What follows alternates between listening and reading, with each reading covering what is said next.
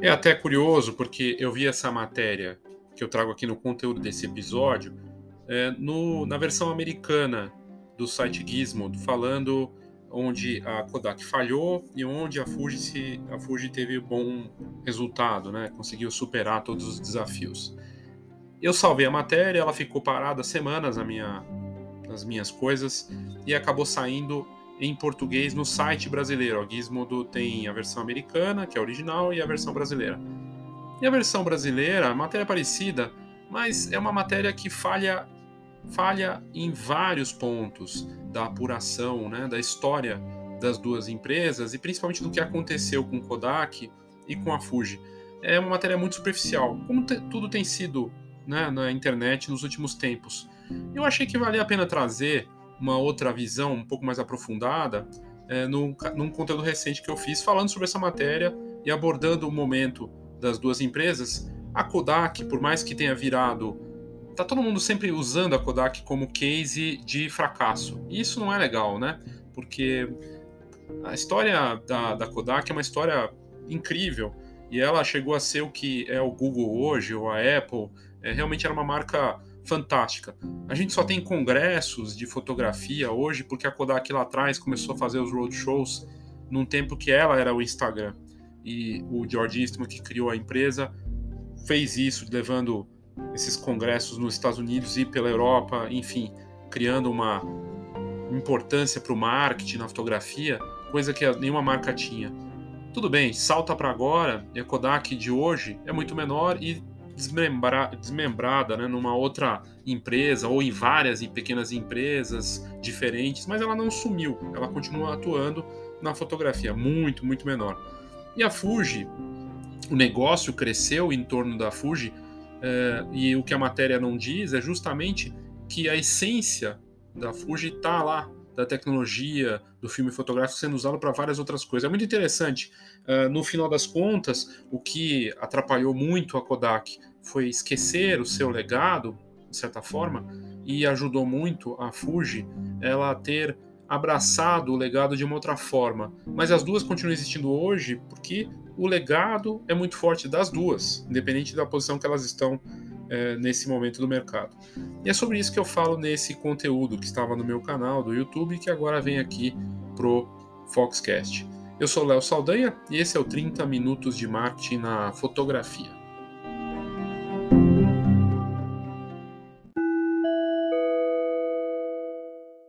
Antes de entrar no conteúdo do episódio, eu vou te falar aqui sobre dois produtos que eu acho que de, acredito, na verdade, três produtos que eu acredito que tem tudo a ver com o conteúdo desse episódio. O plano de marketing, agora na versão premium, tem a versão acessível também, que é o plano de marketing, é, que é uma versão colaborativa, acessível, totalmente online, para você criar seu plano. E a primeira parte de fazer um plano de marketing é olhar para o seu posicionamento de mercado, que na verdade é um olhar de propósito, de essência, de legado. Tem tudo a ver com esse conteúdo. E se você precisa reencontrar seu legado ou descobrir qual ele é, eu recomendo que você conheça esse produto colaborativo, o plano de marketing, está aqui nas notas do episódio. Outra coisa que é legado é produto impresso. A foto que fica. Você pega e vai no museu em Nova York de fotografia e o que você vai ver na parede vai ser uma fotografia impressa daquele artista. Você vai numa exposição de Sebastião Salgado, são fotos impressas ou é um livro maravilhoso. Se você está na casa de uma família e vai ver as memórias, vai ser uma outra relação emocional se as pessoas vierem mostrar fotos impressas no porta-retrato ou no álbum. Legado é foto impressa. E para o fotógrafo é marketing, é legado, é sua marca. E para as famílias são suas histórias. Então é legado para os dois lados. Super importante. E por fim, a nova fase da fotografia, que é um salto que vai além do que o impresso e do que a Kodak e a Fuji construíram, é o que a gente está vendo no mercado de uma fronteira que já foi ultrapassada com o NFT. Que muita gente torce o nariz, não entende, e é muito engraçado, porque me lembra bastante o que aconteceu com a fotografia digital lá no começo dos anos 2000. O NFT é uma fronteira que já foi ultrapassada, ela já começou e tem gente conseguindo criar arte e fotografia e vendendo e faturando em cima disso.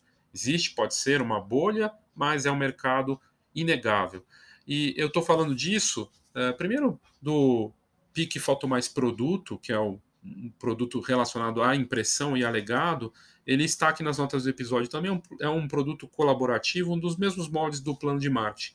Já em relação ao NFT, eu vou lançar um curso, já lancei, na verdade já está no ar, um curso no dia 10 de maio, em que eu abordo sobre essa nova fase, essa nova fronteira que já foi ultrapassada e das oportunidades de como criar e como conseguir a, abraçar essa nova tecnologia dentro do seu negócio de fotografia. NFT é uma revolução e já está acontecendo. Para saber sobre o plano de marketing, o PIC Foto Mais Produto e o meu curso do NFT, tá tudo aqui nas notas do episódio. E agora de volta para o conteúdo.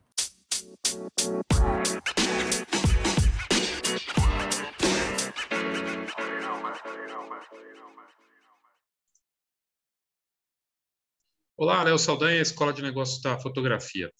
Estou aqui com uma notícia que percorreu aí os sites, é, que na verdade ela já saiu lá fora várias vezes. Acho que até saiu na versão americana desse site, aqui o Gizmodo, né? A matéria do Emerson Brandão saiu no dia 16 de abril, na verdade dia 13, foi atualizada dia 16. E essa notícia não é nova, a notícia de que a Fuji se reinventou e a Kodak foi à falência. Para quem atua no mercado e acompanha, a gente sabe que a gente sabe dessas histórias, né? É interessante, mas o que é bacana aqui de olhar é uma outra faceta dessa dessa história, né? Dessa matéria que vale no a gente observar no detalhe.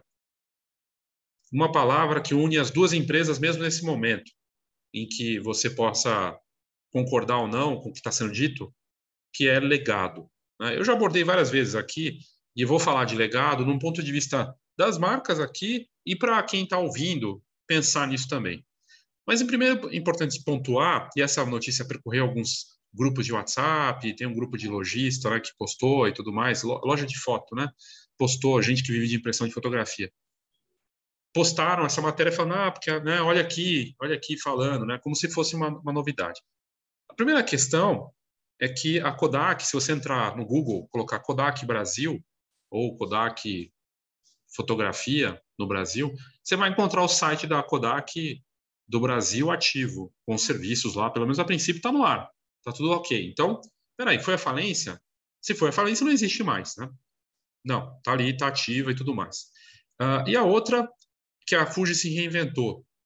E, de fato, a Fuji se reinventou, mas ela continua atuando na fotografia também. As duas estão na fotografia, só que seguiram por caminhos distintos. O importante aqui, primeiro, situar que não foi a falência Kodak. Ela pediu concordato em 2012, teve uma mudança na, no, no, modelo da empresa, uma parte foi para gráfica, outra parte foi para para fotografia, papel fotográfico, quiosque, aplicativos, tudo mais, que é o que atua no nosso mercado, filme fotográfico, e depois as coisas foram mudando. Mas uh, as duas empresas seguem operando no mercado de maneiras muito distintas e, de fato, hoje o faturamento da Fuji comparado com a Kodak nem se Aliás, assim, a Kodak virou uma parte pequena do que ela era no passado, no auge do negócio dela, nos anos, sei lá, 80, 90, quando ela chegou no auge. Uh, mas o que é interessante aqui, eu fiz um conteúdo recente de arte, rivalidade entre artistas no alto nível. É um livro, né? Tá aqui no canal, se você procurar, você vai achar, ou no podcast.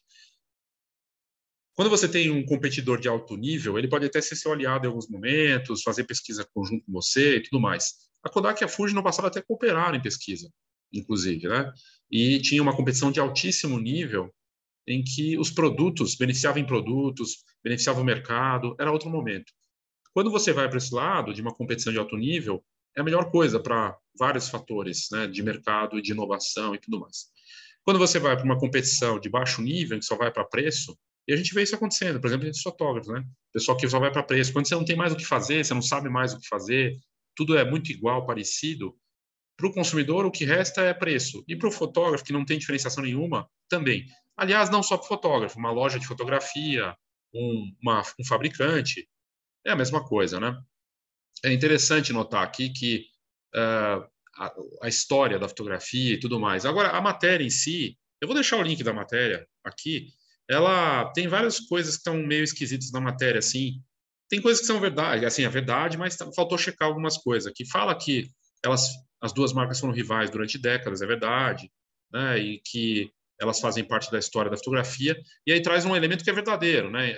Uma marca Fuji soube se adaptar ao mercado e também abraçou novas, novos, eh, novas frentes de negócio, e a outra é, foi por um caminho que é aí que está o erro da matéria, como se a, a Kodak tivesse sumido de fato, e ela continua operando. Ela pode estar muito menor, muito, muito, muito, muito menor do que ela era, mas ela não deixou de existir, né? Ah, e aí fala aqui da queda vertiginosa da Kodak, quando ela foi fundada, que ela, ela era, no tempo que ela foi fundada, no nível do que é o Instagram quando surgiu, quando se criou o smartphone. É, a fotografia era muito inacessível. Aliás, não fosse a Kodak, não existiria o, o mercado como a gente conhece hoje.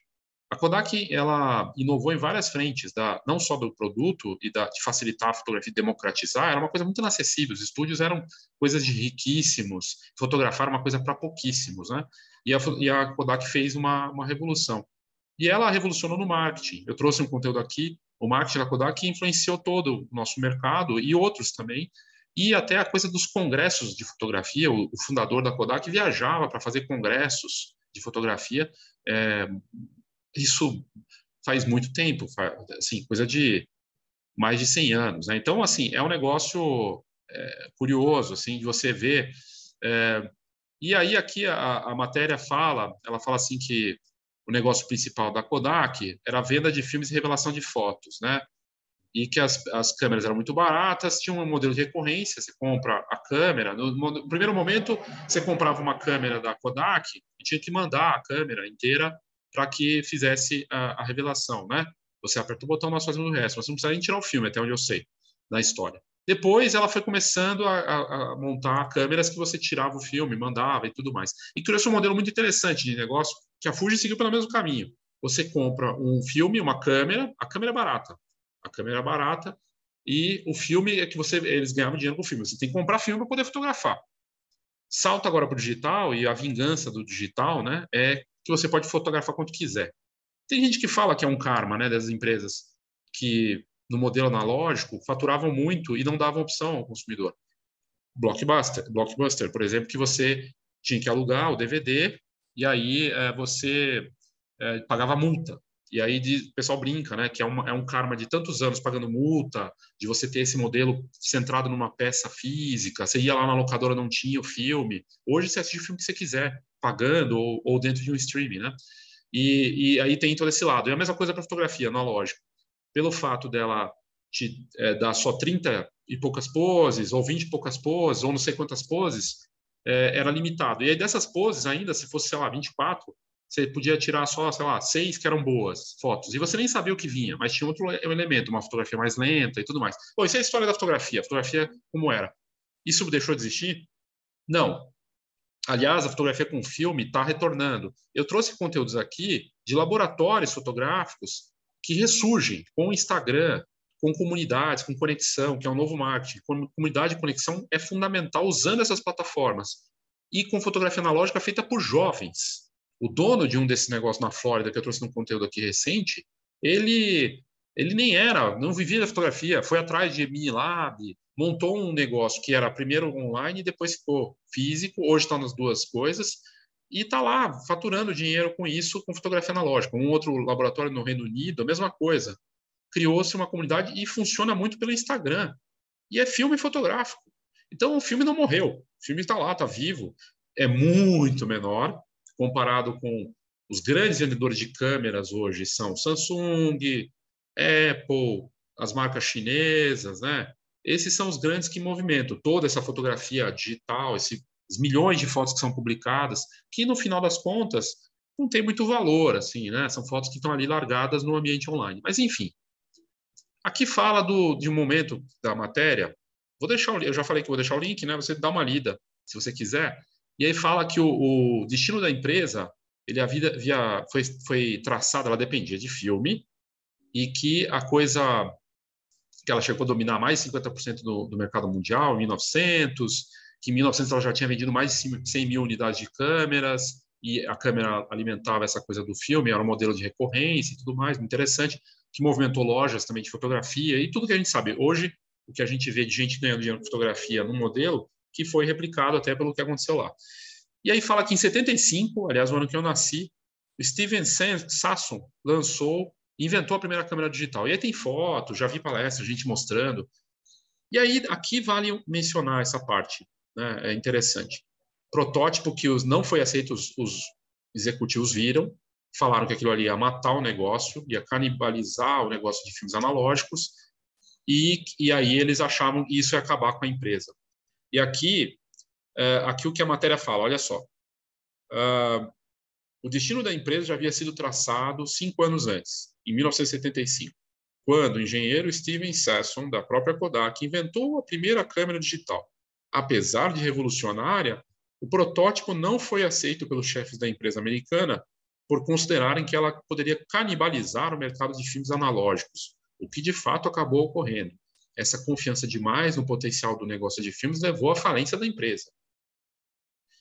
E assim, quem sabe da história e assim, olhando todo o negócio, sabe que não é bem assim a história, né? Não, não é exatamente isso que aconteceu. Falta vários elementos aqui, né? É, sim, de fato, teve essa, essa apresentação, o Steve Sesson falou disso, eles, eles ignoraram, mas é, mesmo que eles tivessem entrado e lançado antes, né, a fotografia digital ela foi aparecer coisa de 20 anos depois, começou a ganhar força. E a Kodak demorou para entrar nisso. No começo dos anos 2000 é que ela começou a entrar com mais. Se eu não me eu posso estar enganado, se alguém souber da história melhor, mas foi nos anos 2000 ali que ela, no começo dos anos 2000, que a Kodak entrou com tudo nisso e levou parte da essência dessa história de apertar um botão e nós fazemos o resto para o digital. Mas aí já tinha Sony, outras marcas que tinham entrado e é, o resto é história, né? Mas foram 20 anos. Não foi assim. Se em 75 os executivos, se você vê a foto da câmera, era uma, um negócio uma fita cassete, era um ponto, era não tinha nenhum megapixel a câmera, era um negócio muito tosco. Ela para chegar a ser produzida em massa e chegar naquele levaria um tempo. Mesmo que a Kodak colocasse toda a expertise dela, tudo mais, não seria assim, né? Uh, enfim, eu, eu falo disso porque eu estudo muito a história no nosso mercado também, né? E, e, tem até outras histórias. A história que a Kodak e a Polaroid entraram numa disputa judicial e virou livro isso. É, o fundador da Polaroid chegou a ser parceiro da Kodak e a Kodak acabou entrando no mercado deles com fotografia instantânea. Não sei se você sabe disso. Né? E é muito interessante. É, a, a, Kodak ela tinha um lado de, de inovação, de pesquisa muito forte. E aí criava patentes e coisa e tal. Então ela sempre olhou para isso. Ela poderia, eu estou falando isso porque ela poderia, de repente, 75, sei lá, ela podia ter lançado, será, talvez em 85, uma câmera digital, não sei. Né? No momento em que a tecnologia era muito diferente, em 90, né? sendo que a primeira câmera no celular foi surgir, acho que em 96. Então, assim, a história aqui está deturpada, está tá falta informação, não é bem assim. Né? Ah, ele apresentou realmente o que seria um, uma, uma primeira parte de um, algo gigantesco que os próprios executivos viram que aquilo ali não ia ser bom. Naquele momento eles estavam faturando absurdamente. 75 era um momento de força absoluta da Kodak, com milhares de funcionários no mundo todo, né, com e uma dominância de mercado, enfim. Mas não foi desse jeito exatamente. Aí ele fala aqui, quando a Kodak percebeu o erro, já era tarde demais. Maior, aí, olha como a matéria está estranha, né? Quando a Kodak percebeu o erro, já era tarde demais maior valor de mercado da empresa foi atingido em 1997. Espera aí. Quando a Kodak percebeu o erro, já era tarde demais. 1997, maior valor de mercado atingido. Estranho, né? Ela valia 31 bilhões de dólares. Aí começou a despencar, enfim, as câmeras digitais foram cada vez ganhando mais espaço. Ok, foram, foi mais de 20 anos. 22 anos depois, ela chega no pico de valor de mercado dela, e alguns anos depois, as câmeras digitais começam a morder a coisa do filme fotográfico o pico de vendas de, de, filmes no mundo, filme fotográfico, foi acho que final dos anos 90 mesmo, 99 ali, né? E aí começa. Então, nessa parte aqui de 90, final dos anos 90 para frente, a Kodak deveria ter acelerado a parte digital e talvez dado tivesse dado um passo melhor para sair na frente das outras marcas que apostaram nisso. A Sony foi muito forte, a própria Canon, a Fuji, depois a Samsung entrou nesse mercado também com as compacts e tudo mais detalhe importante, né? Hoje, como eu disse, Apple, Samsung, a, a esse no último iPhone, acho que são 100 milhões de, de iPhones vendidos aí desde que foi lançado o 13 ou o 12. 100 milhões. É o tamanho que era de câmeras no mundo. Hoje a gente está vendendo menos de 20, acho que menos de 30 milhões de câmeras no, no mundo hoje, câmeras digitais. eram 130. Então, essa diferença de um iPhone aí, de participação, você veja como mudou, né? Mas, enfim, aí fala que o pedido de falência veio em 2012, com a empresa desistindo do mercado fotográfico pouco tempo depois. Não é verdade. Ela se separou, teve uma parte que ficou com a parte de gráfica, uma parte com fotografia. Então, assim, tá, tá assim, é, é, falta informação. Fala da, das patentes prometidas por várias marcas, coisa e tal. Aí fala da ascensão da Fuji. Nessa parte da ascensão da Fuji está tudo correto. Realmente, a, a Fuji ela fez um movimento muito antes da, da Kodak, de corte de ajustes, de olhar para outros mercados. Ela começou a produzir é, para, aqui fala, telas de LCD. Ela usou a tecnologia do filme para criar coisas. Até a cerveja que a gente toma tem tecnologia da Fuji. É, ela foi para a área de, de saúde, ela olhou, embora a Kodak também tenha investido em outras áreas, né, mas ela investiu e cresceu uh, fez alianças importantes, né? Teve coisa aqui fala da, da Xerox, né? Da, da, aquisição, que na verdade também não foi exatamente como está colocado aqui na matéria. Uh, e uh, aí fala aqui da parte do quanto está valendo no último, no ano fiscal de 2020, é, encerrado em 31 de março de 2021, o grupo Fujifilm fechou com faturamento global de 20 bilhões, lucro líquido de 1,7, 1,6, quase 7 bilhão. Uh, a parte principal do negócio é de é, o que mais tem feito a diferença para a empresa é a parte farmacêutica, materiais eletrônicos e ela segue nas as vendas de a parte fotográfica, mas com vendas menores, né? É, é o que fala aqui. Eu lembro que o último dado que eu tenho da, da Fuji, que eu cheguei a, assim, é um dado que aparece volte em matérias estrangeiras, aqui no Brasil já falaram também, que a fotografia representa acho que 13% ou 12%, ali perto de 15% do negócio. Né? Para uma empresa, só que na verdade ela cresceu em todas as outras frentes, mas sim, a fotografia reduziu. Né? Lembrando que a gente hoje está num ambiente hostil para todas as empresas em qualquer setor, câmera, impressão, papel, por conta de uma crise na cadeia de suprimentos, uma crise mundial de abastecimento, de entrega, de logística, é, de consumo, de inflação, de guerra na Ucrânia, tudo isso impacta. Você compra uma Nikon hoje, um top de linha, dependendo do modelo, vai chegar no começo do ano que vem.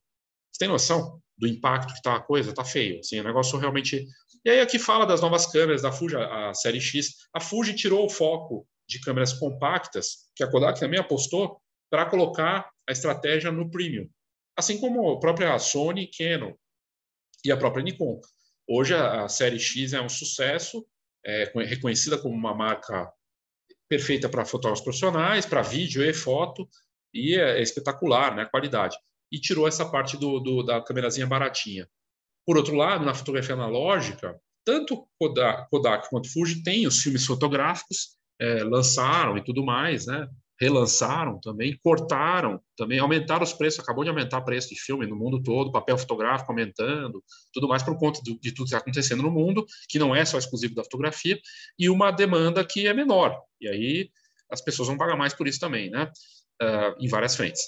A parte de fotografia analógica, um detalhe importantíssimo, a parte maior da fotografia analógica para Fujifilm é Instax, que é uma câmera analógica, mas também digital. E essa foi esse foi um grande acerto que a Fuji fez lá em 98, por aí, ela lança a Instax, que é uma Polaroid da Fujifilm. E no começo não teve um grande resultado, mas nos últimos anos, sei lá, oito, nove anos para cá, a coisa foi ganhando força. E hoje ela lança modelos como a Evo, que eu já trouxe aqui no canal. Aliás, todo dia alguém assiste o, o vídeo que eu posto, que eu postei da, desse modelo, porque ele é híbrido. É um modelo que tem a parte digital, analógica, você pode inclusive puxar do smartphone e, postar só aquela imagem do seu smartphone, ela também serve como uma impressora, e ela tem as melhores características. As melhores características do analógico, do digital, e de você ter algo único, mas também ter digital. Né? E é uma fotografia feita na hora. Então, é, muito interessante. A matéria toda, assim, tem problemas na matéria, é legal que ela traga esse lado e tudo mais repercutiu, né, e as pessoas postando, mas precisa ser olhar para os dois lados. Aí a parte que eu queria trazer aqui, né, é, que faltou mencionar, legado. Legado. As duas empresas, Kodak e Fuji, cada uma da, suas, da sua maneira, podem ter, assim, no caso da Kodak, talvez tenha se perdido isso, o legado, o que fez a empresa chegar onde ela chegou e ela se perdeu em algum momento. No caso da Fujifilm, o legado foi é, reverenciado, mas não no sentido de vamos morrer abraçados com isso. Vamos explorar o que há de melhor nisso para outras coisas. A tecnologia do filme fotográfico, que está presente em muitas das inovações, se não todas, que a Fujifilm lança, é impressionante. Em outros setores, como eu falei, cerveja tem a tecnologia do filme da, da, da Fujifilm. Cosméticos tem essa tecnologia do filme fotográfico. E isso é legado. O legado que aparece nas câmeras da série X, com câmeras que têm um apelo de meio vintage, se você for ver, mas é uma câmera super sofisticada. E na Instax, a mesma coisa. Você tem uma câmera que tem os controles manuais, ela é híbrida digital, mas ela segue o legado, que é ter uma foto impressa na hora para personalizar e tudo mais. Legado que a Fuji soube aproveitar nas lojas Wonder Photoshop, que ela abriu no mundo inteiro, e que são lojas de experiência, totalmente conectadas com esse novo marketing de colaboração, de personalização, de criar produtos ali na hora, de imprimir, de lidar com as câmeras, de tocar e sentir, de viver uma experiência de ter uma galeria, como eles têm numa loja uh, no Reino Unido. É um negócio incrível. Assim, então, por que uh, eu estou falando dessa parte do legado? Né? No caso da Kodak, é, talvez tenha acontecido algo muito parecido com o que aconteceu com a Polaroid. Eu vou dar o um exemplo da Polaroid, a Kodak está aí, né? Enfim, está lá, tem filme fotográfico, tem as coisas, mas eu acho que ela perdeu um pouco esse contato com esse legado e precisa reencontrar. O que não quer dizer que ela não vai reencontrar, né? Ela pode. O exemplo da Polaroid. A Polaroid faliu duas vezes. A Polaroid faliu de fato. Ela sumiu do mercado e retoma-se. Retoma-se porque alguém vai lá, um cara apaixonado pela marca, retoma, busca. A primeira vez eles buscaram e perderam a mão de novo. Por quê? Eles esqueceram do legado. Qual é o legado da Polaroid? É a foto na hora, instantânea, e a câmera que você pode fazer uma foto única, que tem uma experiência com essa fotografia analógica. Esse é o legado da, da Polaroid. Né? Tanto que você, muita gente chama, ah, chama Instax de Polaroid, porque, fica, porque, a força da marca é muito grande.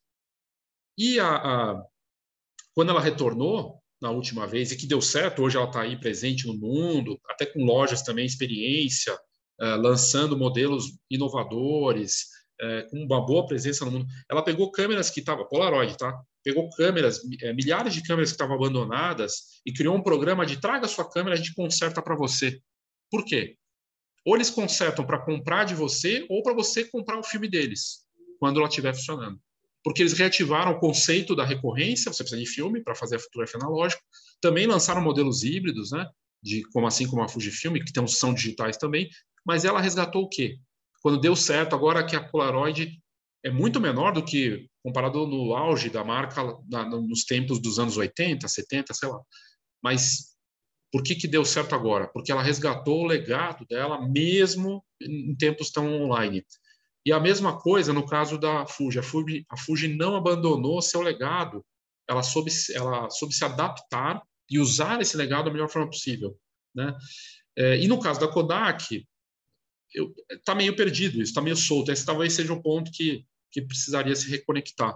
E o fato dela ter sido desmembrada em várias frentes e aí atuando em muito, é, talvez tenha isso também, não sei, acho que afetou a, a empresa. E aí para para e aí antes de entrar aqui para mostrar só o site das duas empresas, para falar que elas estão vivas, né? Estão aí cada uma da sua maneira atuando. É, uma coisa interessante é quando eu falo de produto, porque as duas geram coisas que têm a ver com papel fotográfico ou a foto na, analógica que você vai ter instantânea e tudo mais, né? Uma foto você fica. O legado que elas têm é o legado que vai ficar para as pessoas. Eu tenho um álbum fotográfico em papel fotográfico, é um legado que aquele fotógrafo ou laboratório criou para mim que vai ter as minhas fotos por gerações. Então, para um fotógrafo, produto, a foto impressa é legado no sentido de é algo que ele está deixando a obra que ele criou para aquelas memórias das famílias. E é um legado conjunto. Ele criou, deixa essa obra para as pessoas, é a história delas, e elas têm um legado para a família, por gerações. E muita gente esquece disso, desse valor, desse poder. E você pode ter outros legados também. Pode ter outros. A gente está vendo aí é, é, é, retomo aqui o exemplo, sei lá, é, uma fotógrafa que eu já fiz o, o conteúdo também para o podcast, a, a Lorena Zapata, aqui de São Paulo, tem um estúdio que é um estúdio sustentável, que tem uma, é, uma um, um foco em as sessões fotográficas geram uma compensação em carbono do que foi do que pode ter poluído, reflorestamento, é um negócio fascinante. O legado dela tem a ver com a causa da sustentabilidade do mundo, né? Então, é, é, o legado dela tem a ver com as memórias que ela vai deixar, mas também essa preocupação. E ela não trabalha com papel fotográfico, ela trabalha só, tanto que ela é cliente da Digipix e trabalha só com um papel que não agride, né? que é o papel gráfico na, na, na tecnologia que a, que a, a Digipix trabalha.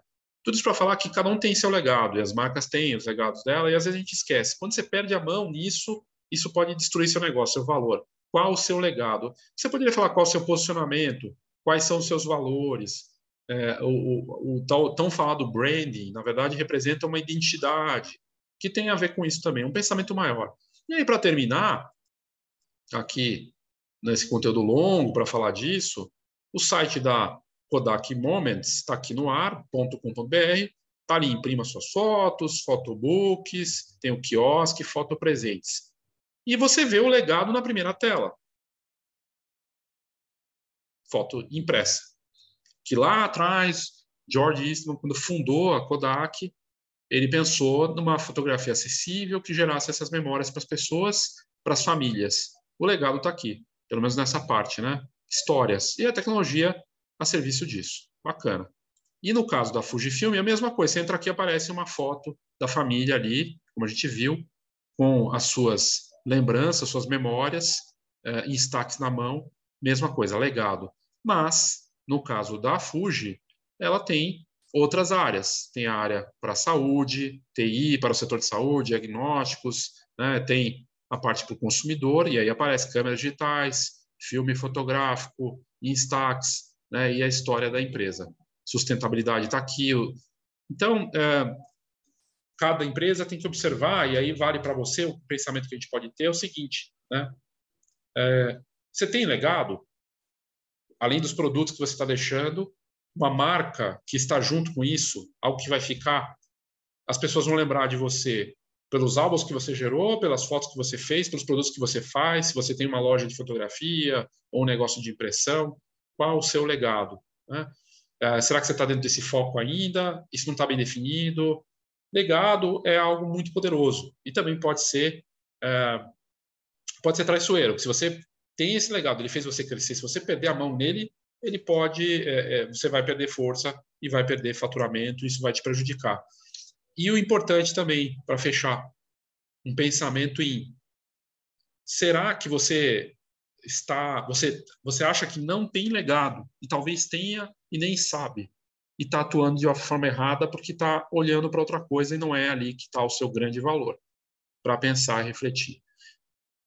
E uh, eu nem comentei no começo, sempre parece que o, a chamada para o plano de marketing é algo que eu abordo muito no plano de marketing, nos meus produtos voltados para essa parte de marketing, uma importância uh, de olhar para o seu posicionamento de mercado, os valores do que você tem, para construir algo que realmente tem a sua cara e esse benefício de deixar algo de valor para as pessoas uh, no mundo, né, daquilo que você faz, e aí faz toda a diferença.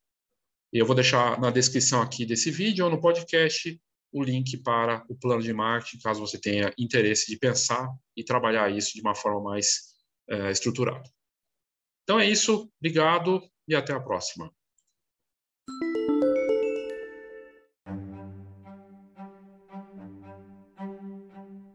Conteúdos maiores aqui do, do Foxcast eu tenho colocado introdução, é, a parte do jabá também, do Merchan, que né? Eu tento fazer de um jeito que não fique tão, tão chato, né? Mas enfim, é algo importante, até porque é, é uma forma de fazer divulgação também, né? E de é, poder vender meus produtos, então é um caminho bacana. Nas últimas semanas, depois que eu comecei a série 3 Minutos de Marketing, eu intensifiquei os conteúdos aqui no podcast e também no canal do YouTube. Resultado, a audiência que eu achei que podia até cair, na verdade ela está crescendo. E eu fico muito feliz com isso, fico feliz com a sua audiência. Se você chegou até esse ponto, você é um heavy user aqui do, dos conteúdos. Obrigado pela sua audiência, pelo seu interesse. E a audiência cresce. De um canal uh, tanto no YouTube quanto no podcast, que uh, eu faço com muito prazer e, e, coloquei como missão de levar esse conteúdo de alto nível para você. As histórias, elas nos ensinam a como não repetir erros. Às vezes a gente repete o erro por várias questões, né? Mas pelo menos a gente sabe ali da história o que aconteceu para ter essa referência o que aconteceu com o Kodak, o que aconteceu com a Fuji, é a história da fotografia, mas precisa ser olhada pelo ponto de vista mais aprofundado, como eu tentei trazer aqui. Pode ser que eu tenha errado uma outra informação, mas é fascinante notar que os mercados cresceram. Eu trouxe aqui da rivalidade dos artistas também, né? Que as coisas melhoram com a competição de alto nível. E foi isso que a Fuji e a Kodak fizeram para o mercado e fazem até hoje, de elevar o nível pela tecnologia, pelo desenvolvimento, por produtos é dessa forma que deve ser. E não só trabalhar na questão uh, de outras coisas de competição que é só destrutiva, né? Não que isso não possa acontecer também entre as marcas, mas não foi isso que aconteceu na história da fotografia. É isso, obrigado e até a próxima.